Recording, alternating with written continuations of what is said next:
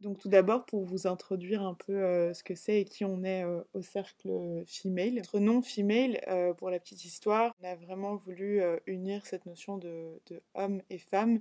Donc c'est pour ça que ça commence par fille. Et après, on a un trait d'union, et puis le male, et donc female et male, pour les deux notions en anglais de femelle et mâle. Et donc ce trait d'union, c'est vraiment pas une séparation comme un tiret qui voudrait séparer deux choses, mais plutôt justement ben, le trait d'union.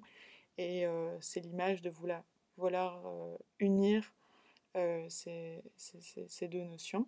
Et nous, on agit au sein de l'Université Saint-Louis pour informer la communauté estudiantine à la notion du, du, féminisme, à la notion des, inégalités hommes-femmes et donc, euh, via ce podcast, euh, l'idée vraiment vous informer et de vous donner euh, des clés sur cette question de, l'avortement, qui est une question remplie de, stigmates. Et donc, l'idée n'est pas de vous faire une propagande pour l'avortement, mais juste d'informer et de, déconstruire les idées faites à ce sujet.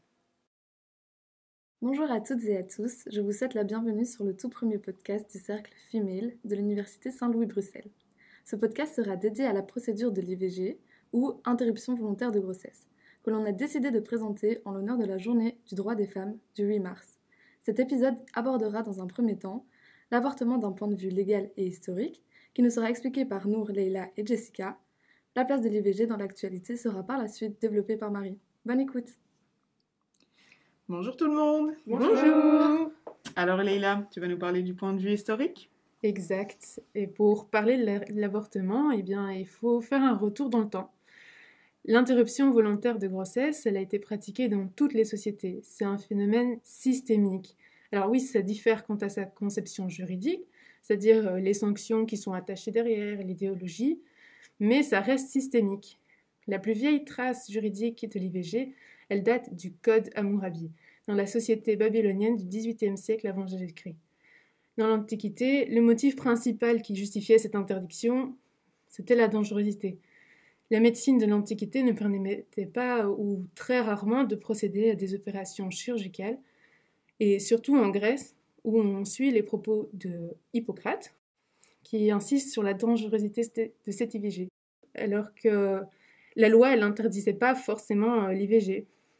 Au fur et à mesure des siècles, et face à la christianisation de la société, on repense la, morale, la philosophie, on repense à la vie, on se pose des questions, à partir de quand est-ce qu'on peut considérer un embryon vivant? Et cela a forcément des conséquences au niveau juridique. Hippocrate dira que la vie d'un bébé commence lorsqu'il bouge, donc théoriquement l'avortement est possible avant cette phase. Et l'Église chrétienne reprend ce schéma au XIIIe siècle et considère que l'avortement est un crime grave après ce stade. Mais c'est principalement à partir de la Renaissance jusqu'au XIXe siècle que l'avortement est un crime, peu importe le stade de la grossesse. C'est parce qu'on associe une grande dimension morale derrière l'acte. C'est un péché de la chair. Et tout cela résulte d'une forte influence de l'Église. Durant cette période se développe euh, également le patriarcat social, c'est-à-dire qu'on cherche à réduire les droits des femmes pour le bénéfice des hommes. Dans le cas de l'IVG, bien qu'il soit marqué à partir de la Renaissance, le, patriarcat social, il existait déjà chez les Romains, en Mésopotamie ou encore dans l'Europe des temps modernes. La question est de préserver une descendance à l'homme. À partir du 19e, la médecine évolue drastiquement et les avortements tantôt calmés au, au siècle précédent redeviennent une pratique commune, illégale, certes, mais les femmes avortent pour limiter le nombre d'enfants mis au monde. Qui sont donc les grandes figures qui ont permis un avortement encadré médicalement et juridiquement? Pour mieux comprendre les activistes, il faut saisir les raisons pour lesquelles ils se battent. En l'occurrence, au XXe siècle, un bon nombre de lois cherchaient à punir l'avortement. Les premiers textes normatifs à ce sujet sont écrits en 1867 aux articles 348 à 353 du Code pénal. En effet, les avortements étaient considérés comme des crimes contre l'ordre des familles et contre la moralité publique. Alors oui, d'un point de vue législatif en Belgique, l'avortement est une pratique légale faisant l'objet d'une dépénalisation partielle depuis 1990 et fortement influencée par la religion catholique et les partis conservateurs. La question de sa dépénalisation totale suscite encore au début du XXIe siècle de nombreux débats et de vives tensions entre les partis politiques belges.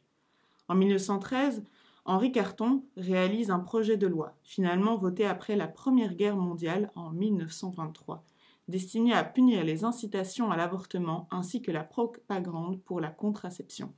Mais malgré cela, les avortements étaient pratiqués de manière illégale sans qu'il n'y ait réellement de poursuite judiciaire. En effet, des avortements thérapeutiques ont lieu en 1940 dans certains hôpitaux, tandis que d'autres sont pratiqués toujours illégalement dans les années 1960 par certains plannings familiaux.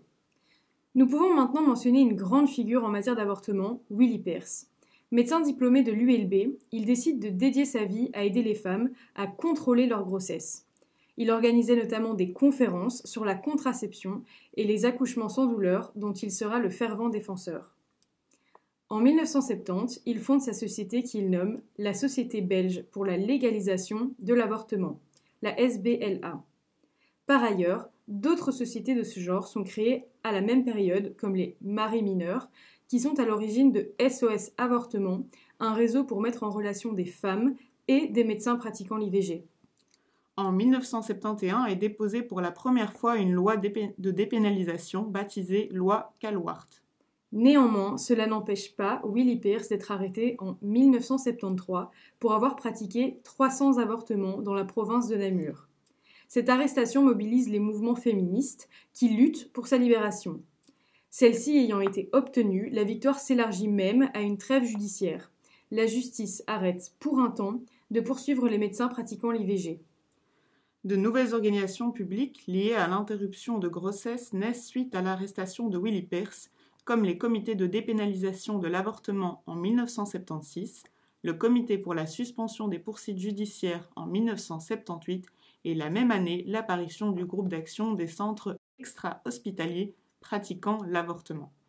Un procès collectif à l'encontre de plusieurs médecins et d'une psychologue a lieu à Bruxelles en 1983.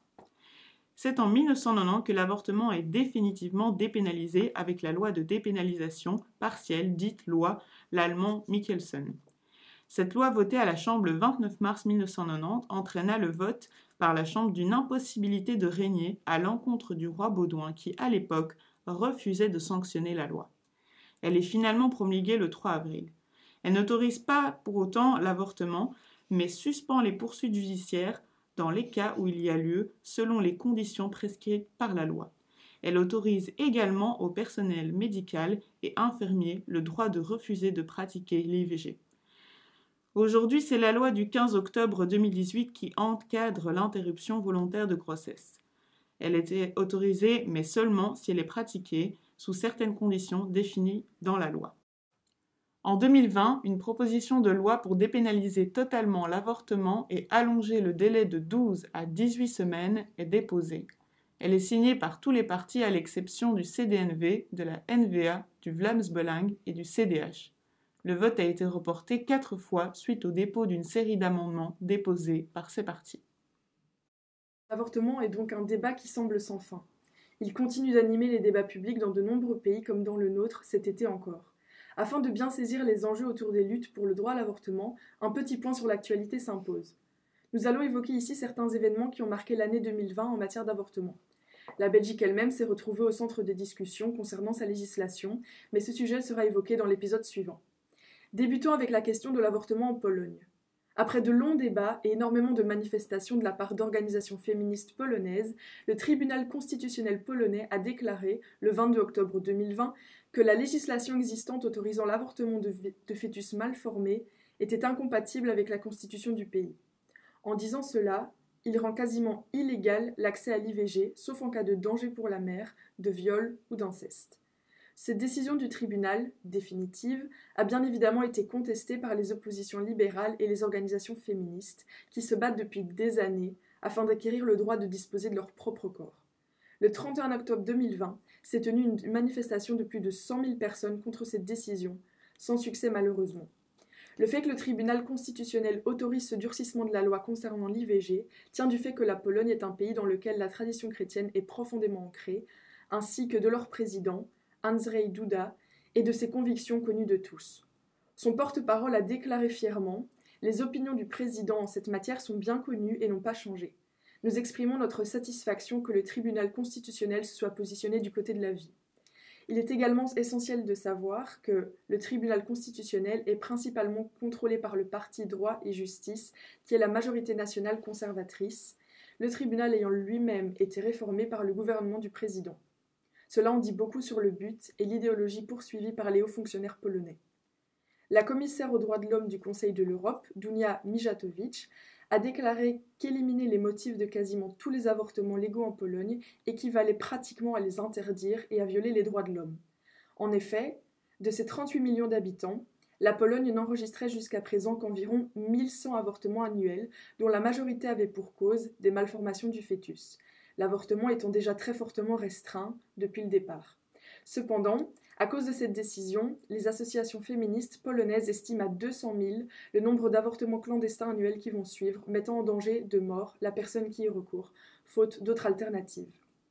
Ensuite, faisons un point sur l'actualité en Argentine.